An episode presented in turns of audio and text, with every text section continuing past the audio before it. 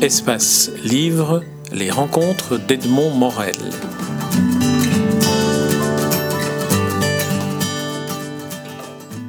Michel Gosselin, nous nous rencontrons à l'occasion de la parution de votre essai consacré à Victor Horta, L'homme, l'architecte et l'art nouveau, mais aussi à l'occasion du prix qui vous a été décerné, un prix qui n'est pas des moindres, c'est le prix de l'essai du Parlement de la communauté française de Belgique. Alors c'est pas un prix qui est insignifiant, certains jurés ont salué et souligné le fait qu'en attribuant ce prix à votre ouvrage, on l'attribuait aussi d'une certaine manière a posteriori à Victor Horta, qui d'une certaine manière le méritait à titre posthume de cette manière-là. Mais bien sûr, et je suis d'autant plus émue par ce prix que, effectivement, pour moi, euh, il s'agissait avant tout d'une reconnaissance de Victor Horta, qui a, durant toute sa vie, été confronté à de la critique, à de l'humiliation, à des, euh, comment dire, des oppositions à sa reconnaissance euh, belge, plus que européenne, parce qu'il a eu des prix en Italie, partout. Et je considère que, enfin, euh, en Belgique, on reconnaît l'œuvre de Horta et son rôle novateur dans notre architecture. On se souvient aussi, et là c'est dans la mémoire collective, notamment des Bruxellois, de la manière détestable dont on a traité ces œuvres. On pense euh, à la Maison du Peuple qui a été détruite, on pense à d'autres euh, édifices qui ont été détruits. Est-ce que c'était une sorte de, prolongation de cette espèce euh, de malchance, de mauvais sort qui pesait sur lui? Non, je ne crois pas que c'était de la malchance et du mauvais sort. Il faut savoir qu'à l'époque euh, où travaillait Horta, et où Horta avait entre autres fait l'hôtel Tassel, qui a été le premier hôtel qui a lancé le mouvement Art Nouveau, je dirais même en Europe, et pas qu'en Belgique, euh, le, le, pouvoir politique voulait absolument faire du style Renaissance flamande le style officiel belge. Donc il avait contre lui déjà euh, toute, toute la structure politique. Entre autres, euh, bon, en plus de ça, il y a eu une opposition euh, du public qui ne comprenait pas l'œuvre de Horta je vous rappelle qu'à Bruxelles, euh, les Bruxellois disaient que c'est le style Kazan, c'est-à-dire le style lent, parce que tout simplement, lors de la construction de la maison du peuple, il manquait de fournitures de fer qui a ralenti les travaux. Il avait aussi la réputation d'être un architecte très cher, ce qui était une réputation qu'on lui a faite qui était tout à fait fausse, parce que quand on voit ce qu'Horta gagnait euh, comme honoraire sur ce qu'il construisait, c'était carrément une misère. Euh, c'était nettement moins que ce que touchaient les entrepreneurs. Il faut aussi savoir qu'Horta, euh, si je donne un exemple, par exemple, le Palais des Beaux-Arts, on est actuellement à 9500 plans pour le palais, l'unique palais des beaux-arts. C'était un homme travailleur, acharné, etc. Mais ce qui a joué contre lui, c'était son caractère. C'était un homme intransigeant, c'était un homme très orgueilleux, qui voulait absolument arriver et qui ne supportait pas toutes ces, toutes ces attaques qu'on lui a faites, et notamment, par exemple, lorsqu'il a s'agi d'agrandir l'ULB, les locaux de l'ULB, euh, c'est pas à lui qu'on l'a demandé, alors qu'il était professeur d'architecture, on l'a demandé à Ernest Acker, et Horta a démissionné de son poste de professeur, considérant que on ne l'honorait pas en demandant à quelqu'un d'autre de faire ce, travail. Alors, votre, votre livre se partage en, trois, trois, éléments, trois, trois fils d'Ariane, je dirais, l'homme, l'architecte et l'art nouveau. Euh, est-ce qu'on pourrait s'intéresser un peu à l'homme? Parce que votre essai a ce site particulier que euh, vous en faites une véritable biographie très détaillée. Qu'est-ce que euh, vous avez appris sur l'homme qui éclairait en quelque sorte son destin? Et euh, comment avez-vous procédé pour, pour euh, aller à la recherche de l'homme euh, au travers des documents dont vous disposiez? Ben, Comme j'étais déjà biographe de Marguerite Yourcenar, je cherchais un nouveau sujet. Il est évident que j'avais une passion également pour Horta. Donc je me suis dit que j'allais faire la biographie d'Horta. Au départ, ce n'était que ça. Mon ambition s'arrêtait là. Mais j'ai vite découvert que dans ses mémoires, il disait lui-même que euh, il ne pourrait jamais faire l'inventaire total de son œuvre parce que c'était pas un homme qui faisait sa publicité comme un Guimard, par exemple en France. Et euh, je me suis dit, ben, je vais faire l'inventaire de son œuvre. Ça doit pas être trop compliqué. Ça m'a mis 12 ans. Ça m'a pris 12 ans parce que il a fallu aller dans toutes les archives euh, de toute la ville, de toutes les villes pour trouver les plans, etc., de ce qu'il a construit, trouver ce qu'il n'avait pas construit, trouver des sujets inédits, etc. Ça a pris euh, assez bien de temps. Et puis j'ai été fort agacée par le fait que dans les livres sur Horta qui étaient publiés à l'époque, on disait telle œuvre détruite, telle œuvre transformée, sans plus d'explications. Donc je me suis dit, il faut expliquer pour chaque œuvre de Horta ce qu'il est advenu depuis la construction jusqu'à la fin du livre en 2012. Et puis, enfin, je me suis dit euh, que je n'étais pas tout à fait d'accord avec l'opinion généralement partagée que Horta avait abandonné l'art nouveau en 1902 au début du XXe siècle et que euh, c'était mal comprendre euh, la conception art nouveau d'Horta et qu'il fallait un peu remettre les pendules à l'heure à ce niveau-là. Et bon, j'ai aussi essayé d'expliquer ce que pour lui était l'art nouveau et en bref, je dirais que pour lui, c'était plus une question de plan qu'une question de décoration. Mmh. Donc pour moi, Horta était fidèle à son objectif art nouveau jusqu'à la fin, y compris le Palais des Beaux-Arts, y compris la gare centrale, que beaucoup de gens ne comprennent pas comme étant de l'œuvre de Horta. Alors, qu'est-ce que sa vie apporte comme éclairage? Je dirais que euh, d'abord, euh, le monde des beaux-arts ne s'occupe pas de la vie de leurs artistes, ça ne les intéresse pas. Donc moi, ça m'intéressait. J'ai toujours aimé savoir qui était derrière une œuvre, comme avec Ursenard. Et euh, j'ai constaté que c'était un homme qui n'avait pas eu une vie privée très heureuse, que c'était un homme, euh, et, c'est peut-être à cause de ça que sa vie privée n'a pas été très heureuse, qui travaillait énormément. Il dit lui-même qu'il dormait 3 à 4 heures par nuit. Euh, c'était un, énorme euh, travailleur et qui a eu d'énormes embûches à, son évolution, à l'évolution de sa carrière, et, qui, je dirais, a quelque part sacrifié sa vie personnelle pour son art. Alors, lorsque vous parlez des, embûches qu'il a rencontrées dans sa vie professionnelle, ce sont des embûches qui euh, sont, issues de, quoi? Du fait qu'il était novateur ou du fait qu'il avait cette personnalité particulière? Ben, Je pense les deux. Je pense les deux. C'était d'abord un homme intransigeant. C'est assez étonnant parce que quand il construit, quand il est en chantier, c'est un homme qui sait ce qu'il veut, qui euh, est exigeant au dernier degré. Si la pierre est pas bien taillée, on la renvoie. Si le bois n'est pas de la bonne essence, on n'en veut pas. Si le marbre n'est pas celui du cahier des charges, on le renvoie aussi. Donc il était très exigeant, très sûr de lui.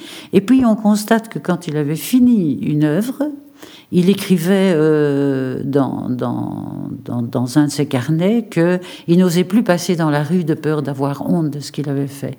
Et ça veut dire que la critique avait fini par l'investir lui-même et qu'il portait lui-même un regard critique sur son œuvre, ce qui explique par exemple qu'en 41, il a détruit énormément de plans qui aurait été fort utile aujourd'hui, euh, des centaines euh, de plans, parce qu'il croyait que son œuvre n'aurait pas euh, de, de, vie très prolongée. Il faut quand même savoir que de son vivant, l'hôtel Aubec a été heureusement détruit un peu après sa mort, mais de son vivant, il a quand même assisté à la défiguration totale de l'hôtel Roger par le ministre des camps David. Et quand on lui demandait ce qu'il en pensait, euh, c'était en 1920, il a dans une interview dit bah écoutez, de toute façon, il y a une chose à quoi ils pourront pas toucher, c'est au plan, et pour moi c'est l'essentiel. Alors lorsqu'on aborde un, artiste, un créateur comme Victor Horta, qui invente quelque chose de nouveau, est-ce que dans sa vie on peut identifier comment, comment cette approche novatrice se crée Comment elle naît? La première de ces maisons connues, en tout cas, est la maison Autrique. Euh, un de ces derniers bâtiments, c'est le Palais des Beaux-Arts que vous avez évoqué. Et on peut dire que dans l'un et dans l'autre, on, on, ne trouve pas encore, on ne trouve plus de signes extérieur évident. Vous dites vous-même que euh, le Palais des Beaux-Arts, le public ne reconnaît pas vraiment un Horta. Alors comment, comment naît cette, euh, euh, cette révolution dans, dans l'architecture que Victor Horta a, suscité Mais Je crois qu'au départ, Victor Horta, déjà à l'école, Hein. Il a fait l'Académie de Gand, mais il a surtout fait l'Académie de Bruxelles. Horta rêvait de grandes constructions, comme tous les architectes euh, en herbe. Euh, je me souviens que j'ai rigolé quand j'ai vu que dans son acte de mariage, en, 1900, en 1881, euh, il se nommait déjà architecte, alors qu'il rentrait seulement euh, à, à l'école des, des beaux-arts de Bruxelles mais je crois qu'il il rêvait d'une autre architecture, comme pas mal de gens en Europe. Ce n'est pas par hasard que Gaudi est arrivé à ce moment-là, que Wright est arrivé à ce moment-là, qu'il y a toutes sortes de gens dans toutes sortes de pays qui ont commencé à créer un art dit nouveau. En fait, il y avait euh, un ras-le-bol, un ras-le-bol des études d'architecture qui était fondé sur les ordres les fameux ordres, et de cet art que l'on que l'on manifestait partout, qui était l'éclectisme, et qui faisait que, par exemple, à Bruxelles, une gare avait euh, donné l'impression d'être une église, quoi. Ça n'avait rien d'une gare. Et je crois que c'est un moment de l'histoire qui fait que pas mal d'architectes se sont dit il faut commencer à faire autre chose. Et la grosse valeur d'Horta à Bruxelles, si je le compare à Hacker, à Van Velde, à euh, comment il s'appelle encore euh, enfin bon, à, tous les constructeurs d'Art Nouveau, parce qu'il y en a eu beaucoup à Bruxelles, la, caractéristique d'Horta, c'est qu'il est allé au-delà des apparences. Parce que pour la plupart des architectes Art Nouveau ici, c'était une façade avec des fioritures, avec des graphites, avec des, avec des, des, décorations. Pour Horta, c'était pas ça du tout. L'aspect la, novateur de sa construction, c'est au niveau du plan. Il faut savoir que Horta a bouleversé le plan architecte bruxellois. C'est-à-dire qu'à Bruxelles, on a des petites parcelles très étroites mais très longues. Et on construisait ce qu'on appelait les trois pièces en enfilade, dont la presse principale était appelée le cercueil, parce qu'il n'était pas éclairé du tout, et que c'était un véritable cercueil, avec ce que Horta disait la cage d'escalier, avec le mot cage dit bien ce qu'il veut dire. Et Horta a bouleversé tout ça en ouvrant l'espace, en faisant entrer la lumière dans cet espace, en faisant entrer euh, la la couleur dans cet espace. Euh, quand on voit l'hôtel Tassel, par exemple, qui ne fait que 6 mètres de large, vous rentrez dans l'hôtel Tassel, vous avez l'impression d'un hôtel immense.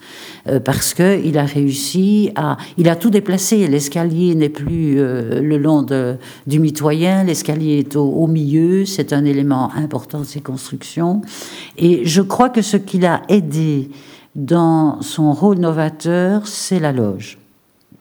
C'est-à-dire que quand Horta entre à la loge en 88, il a rencontré des gens du genre Lefébure, Bulls, Solvay, euh, Vink, euh, Allais, etc., qui étaient tous des gens qui étaient en pleine évolution sociale, soit avocats, politiciens, euh, etc., et qui avaient envie d'une architecture qui ressemble à leurs idées, qui était très progressiste à l'époque. Et ils ont, je crois qu'ils ont franchement aidé Horta à sortir de sa coquille. Parce qu'Horta rêvait, mais ne savait pas encore comment réaliser ça. Et quand on lui a donné, comme Solvay, les moyens infinis de réaliser son œuvre comme autrique, euh, il a senti que là, il pouvait oser. Et là, Horta a osé, grâce à ces gens-là. J'aimerais, si vous voulez bien, qu'on aborde l'histoire de la construction de deux ou trois édifices particulièrement connus à Bruxelles. Euh, le premier dont j'aimerais que vous racontiez le destin, c'est la Maison du Peuple. Depuis euh, l'établissement des premiers plans, la commande, parce que c'était quand même une commande importante à l'époque pour, euh, pour Horta d'avoir cette Maison du Peuple. Et ensuite, le, destin de ce bâtiment qui a disparu et qui a été remplacé par euh, un édifice euh, horrible. Horrible. La tour Stevens. on, ne comprend pas comment euh, ceci a pu être détruit pour être remplacé par cela. Ben, au départ, c'est la coopérative, la coopérative socialiste qui demande à Horta de construire la maison du peuple. Pourquoi Horta? Parce que déjà, il avait à l'époque la réputation d'un architecte novateur. Donc on choisit Horta. Mais on lui impose un entrepreneur. Le parti lui impose, enfin c'est pas le parti socialiste, hein, c'est la, coopérative, lui impose un entrepreneur qui n'est pas très doué, etc. Mais enfin, Horta, il fait avec ce qu'il a en général, donc il s'en contente. Et euh, c'était un terrible défi parce que il fallait construire non seulement euh, des magasins, en rez-de-chaussée, des bureaux, pour toutes sortes d'institutions, et aussi une salle de spectacle qui devait se trouver au dernier étage. Or, il se fait que cette salle de spectacle devait avoir une certaine dimension qui n'était pas permise par les fondations. Donc, Horta a eu là l'ingéniosité, parce que il faut pas oublier qu'Horta était aussi un grand ingénieur. La preuve en est la gare centrale et le palais des beaux-arts. Si vous voulez, je vous dirai en quoi c'est un travail d'ingénieur quand on, hein, en parlera. Mais euh, donc là, il a un gros problème. La, capacité est trop petite. Donc, ce a fait, il a une audace incroyable. Il met les galeries qui surplombent la, salle en ressaut, c'est-à-dire que ça pend dans le vide. C'est 6 mètres de chaque côté qui pendent dans le vide. Quoi. Et qui sont aussi, autre grands problèmes euh, d'ingénierie qui sont aussi soumis, puisqu'au dernier étage, au vent. Or, sa structure est une structure légère en verre et en fer. Donc, il fallait aussi prévoir que tout ça ne s'effondre pas avec le vent. Donc, c'était un travail extraordinaire de, la part d'Horta, tous les locaux, les magasins, etc. Maintenant, pourquoi est-ce qu'on a un jour détruit euh, des années après? Parce que à l'époque, quand la maison du peuple a été construite, ça a été l'ovation générale. Euh, je me souviens que euh, Jaurès était là, qui disait nous avons maintenant un palais pour le peuple, etc. Horta a aussi euh, considéré qu'il créait là un palais pour les gens qui manquaient chez eux dans leur logis de lumière, d'espace, etc. et qu'il voulait réaliser quelque chose qui convienne aux ouvriers. Il avait quand même un esprit très socialiste. Alors pourquoi est-ce qu'on a détruit euh, Je passe beaucoup de temps à parler de ça dans mon livre. Parce que des années plus tard, la Maison du Peuple est finie en 1899, on est en 1960. Des années plus tard, le parti, euh, la coopérative ont changé, Parti socialiste, syndicat, etc., ont, changé très fortement d'optique.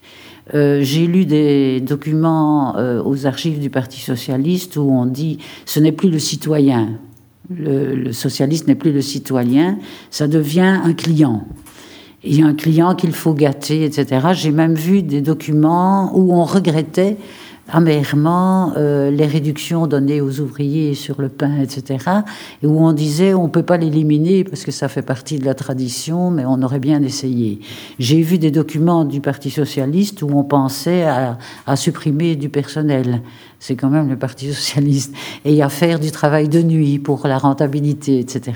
Donc je crois que l'image du socialisme a tellement changé dans les années 60 que ce symbole du socialisme extraordinaire qui était la maison du peuple, du socialisme pur et dur. Je vous rappelle qu'il y a des ouvriers qui ont été fusillés devant la maison du peuple lors des grèves pour le suffrage universel, qu'il y a eu des grands socialistes qui sont passés dans la maison du peuple.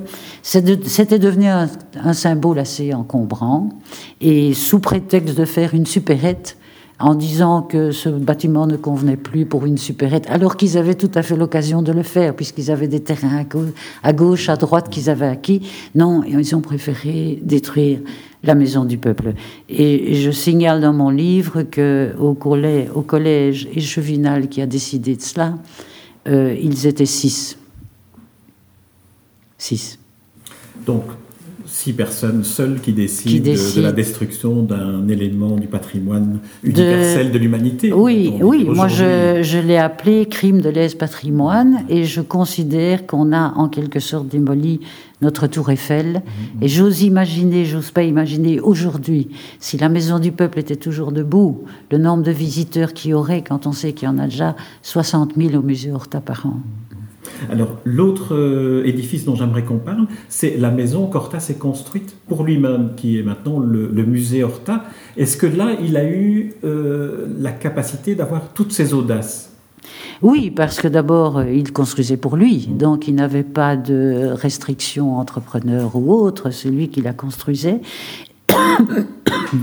Excuse-moi. C'est lui, qui a décidé du projet et je crois qu'il faut mettre sa maison personnelle en perspective avec deux autres immeubles qu'Horta a construit en fait pour, pour prouver euh, au, gouvernement, euh, au public, qu'il était capable d'être un grand architecte de, choses bien plus importantes que des maisons personnelles. C'est une des raisons pour lesquelles d'ailleurs ces maisons personnelles ont une monumentalité qu'on trouve rarement en architecture. Si vous avez vu l'hôtel Aubec, par exemple, reconstruit, enfin remonter, la façade de l'Aubec remontée, la dimension des fenêtres, par exemple, des portes, c'est extraordinaire, c'est inimaginable. Et je crois que les trois bâtiments qu'il a construits pour montrer de quoi il était capable, c'est bien sûr Aubec, parce qu'Aubec était un, bâtiment dont la sculpture de la pierre était extraordinaire. Ça a mis des années pour le réaliser parce que les, carrières ne pouvaient pas, n'arrivaient pas à réaliser ces plans. C'est l'hôtel Van Edveld où il a montré l'audace d'utiliser du fer industriel pour faire une demeure personnelle. Et c'est sa maison personnelle, en troisième lieu, où il a su montrer que, comme il y a la maison jouxtant l'atelier, il a un style pour la maison qui est le style art nouveau, flamboyant, euh, magnifique, avec un balcon, etc., qui indique la, partie principale de la maison. Et puis vous avez à côté l'atelier très sobre, parce que dans l'atelier, euh, il s'agissait seulement d'amener de la lumière, d'avoir beaucoup de vitres et de permettre le travail de ses dessinateurs. Et ça, c'est un autre aspect très important d'Horta, c'est le le but de la construction. C'est de montrer qu'il sait adapter son architecture à ce qu'on lui demande. Je donnerai un autre exemple très bref, par exemple les magasins. Quand il se construit l'innovation, on est au début de la période des grands magasins, c'est-à-dire des magasins qui fournissent plein de choses aux, clients. Qu'est-ce qu'il fallait à ce moment-là? C'est une grande vitrine où les gens étaient attirés parce qu'ils voyaient à l'intérieur, entraient, et Horta s'était arrangé pour que quand quelqu'un entrait, il était un peu piégé, il devait faire le tour du magasin pour en sortir. Donc, fer et verre, rien d'autre. Euh, c'est l'objectif, il faut faire entrer le client. Mais quand il construit le magasin Wolfers, par exemple, qui existe toujours et qui est la KBC actuellement, euh, rue d'Arambert, quand il se construit ça, il construit pour un, un, gars, Wolfers, qui a de la marchandise de grand luxe, de, de l'orfèvrerie de grand luxe, dont les clients connaissent les marchandises, donc c'est pas la peine d'aller les mettre en vitrine. En plus, le vol peut être une occasion de les attaquer avec des vitres. Donc, qu'est-ce qu'il fait? Il fait vraiment euh, un magasin qui est un, coffret magnifique euh, qui va assurer le client qui entre et qui sait déjà ce qu'il va acheter en se disant oui euh, avec une maison pareille j'ai raison d'aller acheter chez Wolfer c'est tout autre chose alors pour terminer cet entretien Michel Gossard j'aimerais qu'on parle d'un troisième bâtiment qu'on a déjà évoqué, notamment pour le, la compétence d'ingénieur de Horta, c'est la gare centrale. Comment c'est-il que quand on voit la gare centrale, on pourrait se dire ce n'est pas d'Horta. De même pour le Palais des Beaux-Arts. Mais parce que, encore une fois, pour Horta, euh, l'essentiel n'est pas la décoration, l'essentiel n'est pas les fioritures. Euh, je vous donne un seul exemple, l'hôpital Bruckmann, par exemple. Si vous avez des murs ronds dans les chambres, ce n'est pas du tout parce qu'Horta aime les murs ronds, on le sait. Mais c'est parce que si vous faites un mur en, coin, ou si vous faites des, des, des, des lambris mmh. avec des angles, la poussière se pose dessus et ça n'est pas convenable pour un hôpital. Voilà. Alors, quel était le défi de la gare centrale? C'était un énorme défi d'ingénieur. C'est un défi d'ingénierie, pas d'architecture. Le défi, c'était de construire un immeuble qui, au départ, devait avoir cinq étages sur un tunnel courbe. Donc, un creux. Et ce qu'Horta a fait, c'est qu'il a dit je suis, je suis la personne qui peut réaliser ça. Et c'est vrai, parce qu'il fut un moment, la gare centrale était prévue non en souterrain, au niveau du sol, en surface. Il avait fait un plan magnifique pour ça, et puis nous, on a décidé de le faire en souterrain.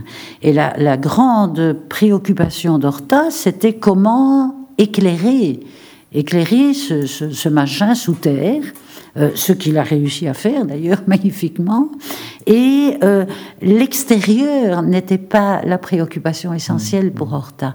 Et puis une gare, c'est quelque chose de, qui, qui va durer, c'est quelque chose euh, qui doit plaire à tout le monde pendant des siècles. Euh, des centaines d'années, ce qui est le cas, hein, puisque la gare centrale est toujours là. Euh, c'était une gare qui devait accueillir 50 000 personnes par jour. C'était tout autre chose qu'un problème d'esthétique.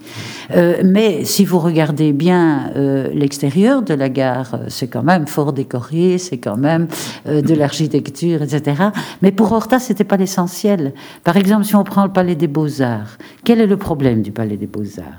C'est qu'on ne pouvait pas le voir de la place royale. Hein, puisque le roi ne peut pas avoir quelque chose qui imperturbe sa vue. C'est qu'il était enterré de 18 mètres. C'est qu'il euh, fallait 4000 mètres carrés de salle d'exposition et euh, que ça se trouve sur un terrain complètement humide. Il paraît que la salle Le Bœuf, hein, qui est la grande réalisation d'Horta dans, dans le Palais des Beaux-Arts, est entourée d'eau et qui a un système pour absorber l'eau constamment encore aujourd'hui. Donc le problème est de nouveau un problème d'ingénierie. Et Horta se disant, puisque je ne peux pas mettre le, le clinquant à l'extérieur, c'est quand même une maison culturelle internationale. Hein, euh, de la culture. Donc ça doit être quelque chose d'important. C'est un palais. Donc il dit, puisque je ne peux pas le mettre à l'extérieur, je vais le mettre à l'intérieur. Et il était en concurrence avec un architecte qui avait mis tout le flash à l'extérieur et qui a été débouté par Horta, qui a choisi de le mettre à l'intérieur, d'où les portes monumentales à l'intérieur. Et je crois qu'il a été à l'époque félicité même par Paris pour sa façon d'éclairer les œuvres par, par une lumière zénitale et pas une lumière artificielle, etc. Pour la dimension de ces pièces, parce qu'il a calculé est-ce que c'est de la sculpture, est-ce que c'est de la peinture, des grands tableaux, des petits tableaux en couleur, en noir et blanc. Enfin, tout ça a joué. Et je suis heureuse de voir qu'aujourd'hui, on restaure le Palais de Beaux-Arts tel qu'Horta l'avait conçu, parce qu'on avait entre-temps vraiment Euh, saccagé et, transformé complètement ce palais des beaux-arts.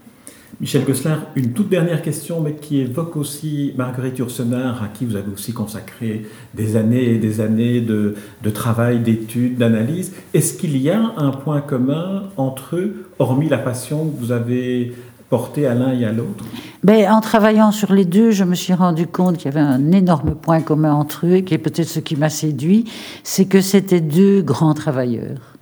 C'était deux personnes qui remettaient sans cesse le travail sur le métier.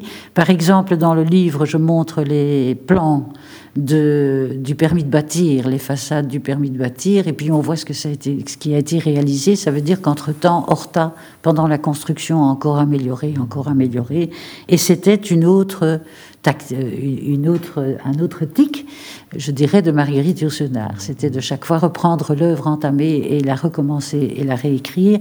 Et je verrais un autre point commun entre les deux personnages. C'est une vie privée qui n'a pas été très heureuse, au niveau en tout cas affectif. Yourcenar n'a jamais trouvé l'homme qu'elle voulait. Et euh, Horta, sa première femme l'a trompé, et sa deuxième femme était une mondaine qui n'en avait rien à fiche de la carrière d'Horta. Donc euh, je crois que ce sont deux personnes qui ont un peu sacrifié la, carrière, euh, la vie privée pour la carrière, et malheureusement là ils se rejoignent aussi.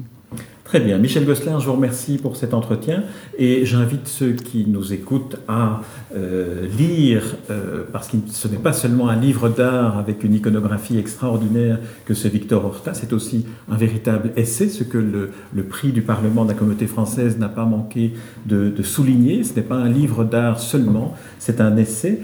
Et, aussi, c'est aussi une invitation que je leur adresse à, se plonger dans la biographie que vous avez écrite de Marguerite Yourcenar, qui vient d'être republiée à l'âge d'homme en collection de poche, et qui est là aussi une, exploration euh, intime, intelligente, érudite, et en même temps extrêmement lisible de la biographie de cette grande dame des lettres, Marguerite Yourcenar. Et vous levez le doigt parce que vous voulez ajouter quelque chose. Ben oui, je voudrais dire ceci, c'est que, non, mais en général, les biographies ne sont pas écrites dans le sens d'écrivain, euh, comparé à écrivain, comme disait Roland Barthes. Et ce qui me plaît beaucoup euh, au prix du Parlement, c'est que c'est un prix littéraire et que même la biographie d'Ursenard, on a souligné l'aspect littéraire, c'est-à-dire que ce n'est pas du journalisme. J'essaye dans mes livres de euh, d'écrire quelque chose euh, d'agréable à lire aussi et de très varié. ce n'est pas non plus une nomenclature, c'est pas le Borsi. J'espère que ça remplacera le Borsi, mais c'est écrit dans un autre style. Et je voudrais dire à ce propos que pour moi, le prix du Parlement, additionné au prix Mergeling de l'Académie, qui là est un prix de reconnaissance de spécialistes en art, euh, me semble le, le, summum de la reconnaissance, puisque là, il y a la reconnaissance littéraire et la reconnaissance du spécialiste. Très bien. merci Michel Gosselin. Euh, donc je rappelle le titre, Victor Horta, L'homme, l'architecte et l'art nouveau, et puis la biographie que vous avez consacrée à l'œuvre de Marguerite Yourcenar. Vous vous êtes intéressé maintenant à quelqu'un d'autre auquel vous allez consacrer aussi 12 ou 15 ans? Je ne sais plus si j'ai encore 12 ou 15 ans déjà. Non, mais on m'a demandé parfois de faire un livre sur Gaudi ou sur Ancard, mais euh, moi je fonctionne par passion. Euh, je dirais ce que disait Émilie Noulet. Je passe tellement de temps à écrire sur ce que j'aime que je ne vois pas pourquoi j'en perdrais pour écrire sur ceux que je n'aime pas ou que j'aime moins, parce que pour moi, Ankar euh, a, de gros défauts, de lourdeur, etc. Et Van de Velde, il n'en est pas question, parce que c'était le grand ennemi d'Horta. Non, je n'ai pas encore trouvé euh, de nouveaux sujets, et je ne sais pas si j'en trouverai un. Euh, j'attends l'inspiration, le hasard qui va me mettre sur une voie. Et j'espère, parce que la vie est triste quand on n'est pas en mmh, projet. Mmh, mmh. Enfin, j'ai d'autres projets. Hein. en 2017, j'ai autre chose à, faire. Mais je veux dire que au niveau écriture, oui, on se reverra sûrement, parce que ce sera 2017, un très très très gros événement, avec cinq événements en parallèle. Mais ça, on en parlera, on en parlera. Dans, un interview, un entretien spécifique. Et tout ce temps, le lecteur et l'auditeur euh, pourra le mettre à profit pour lire votre Victor Horta et votre Oui, il faut un peu de temps pour le lire. Oui, tout à fait. Merci Michel Gosselin.